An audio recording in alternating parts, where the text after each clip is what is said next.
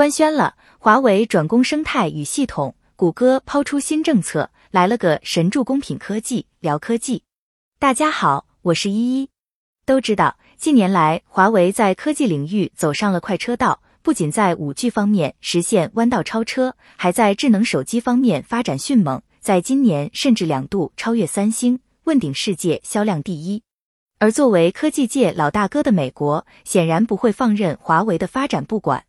为了继续巩固长久以来的技术霸权，美国将华为列入实体清单，禁止美国企业未经许可向华为提供零部件和提供技术服务。受实体名单影响，众多美国公司已宣布停止向华为供货。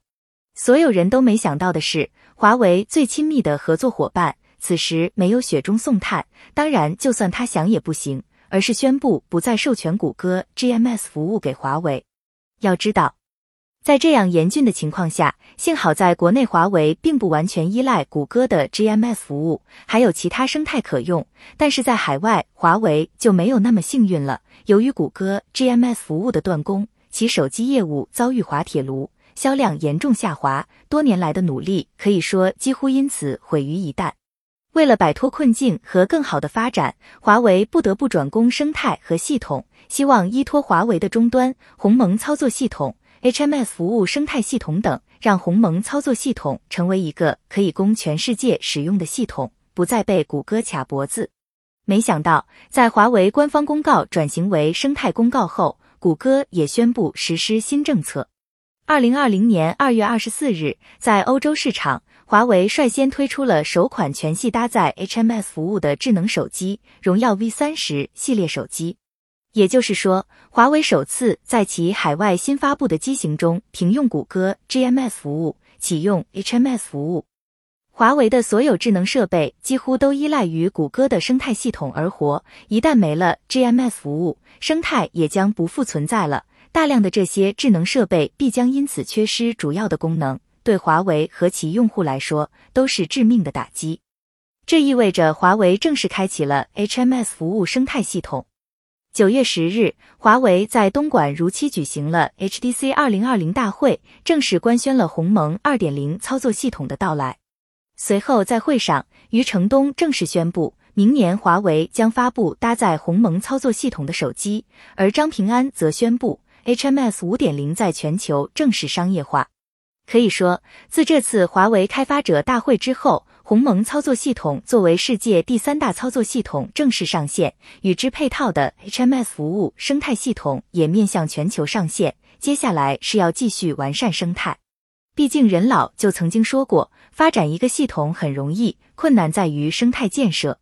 如果鸿蒙操作系统要投入使用，华为还需要两到三年的时间来打造生态。华为目前最缺的就是时间。一旦华为挺过来了。生态和系统做起来了，国外垄断生态系统和操作系统的格局将被完全打破。显然，这样的结局谷歌是不愿见到的，自然也就不会置之不理，放任华为的鸿蒙操作系统和 HMS 服务生态系统做大做强。在华为发布鸿蒙操作系统以来，就一直在给华为制造麻烦。今年四月。谷歌借助其在安卓操作系统的绝对控制，迫使所有安卓手机厂商在自家旗舰机型的海外版本上使用讽刺华为的口号。此外，为了加强对安卓系统的管控，谷歌在九月三十日抛出新政策，正式宣布要求所有应用开发者使用谷歌的支付渠道需要加收百分之三十安卓税，并且该政策也将于二零二一年九月三十日正式实施。对于谷歌抛出的强行加收百分之三十安卓税的新政策，可以说这是给华为来了个神助攻。而之所以会说，其实原因有三：一是，在过去，智能设备能用的生态与系统都牢牢的被苹果和谷歌控制着，而且苹果的生态和系统不对外开放，这样一来，众多的智能设备厂商也只能选择谷歌的生态和系统，别无选择。但是现在不一样了。华为 HMS 服务已经正式上线，其手机鸿蒙操作系统也已被确认将于二零二一年上线。据悉，目前华为的 HMS 生态系统中，App Gallery 的应用数量超过九万个，以及有超过一百六十万开发者为其添砖加瓦。带来每月超过五千个新的应用。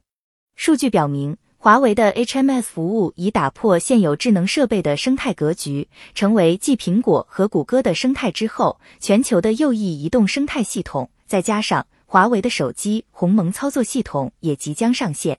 这时候，谷歌强制加收百分之三十安卓税，相当于把开发者都推出去，拥抱华为。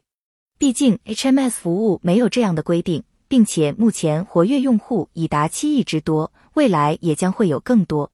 二是，在扶持政策方面，目前华为的 HMS 服务这个移动生态系统对开发者来说更好。据悉，华为已明确表示。在 HMS 服务的生态以及操作系统发展上，将斥资十亿美元支持。其中，在英国，华为就已率先投入两千万英镑用于开发者的补贴。而且，华为不仅仅直接补贴开发者，还会给开发者更多的广告分成。据了解，尽管目前华为生态内部还没有内部购买的计划，但是其承诺，任何将应用发布到华为 HMS 服务的开发者都可以获得高达百分之九十的广告分成。相比谷歌要从开发者那里抽取百分之三十安卓税的政策，华为不仅不抽取，还直接补贴，并放弃高达百分之九十的广告收入。更多的开发者进驻华为的 HMSF 服务生态系统。自然也再正常不过了，更何况华为为了吸引开发者进驻生态，还有推出了耀星计划。三是谷歌自视生态系统已经成熟，做大做强了，并且很可能飘飘然自我膨胀了，认为如今的开发者都是在依赖其生态而存在。这就意味着供需关系变了，过去谷歌需要开发者完善生态，政策有利于开发者。如今谷歌生态已成，也不那么依赖开发者了，反而现在是开发者依赖谷歌生态，自然谷歌也就敢于抛出诸如加收百分之三十安卓税的新政策。但华为就不一样了，其生态系统是新兴的，应用数量还没有达到一定的水平，对开发者来说，其发布到这里的应用更容易，更有机会成热门应用。如此一来，在谷歌新政策的助推下，开发者进驻华为生态自然也就更多了。所以才说，谷歌抛出新政策，对开发者加收百分之三十安卓税，对于华为来说就是来了个神助攻。对此，你又怎么看？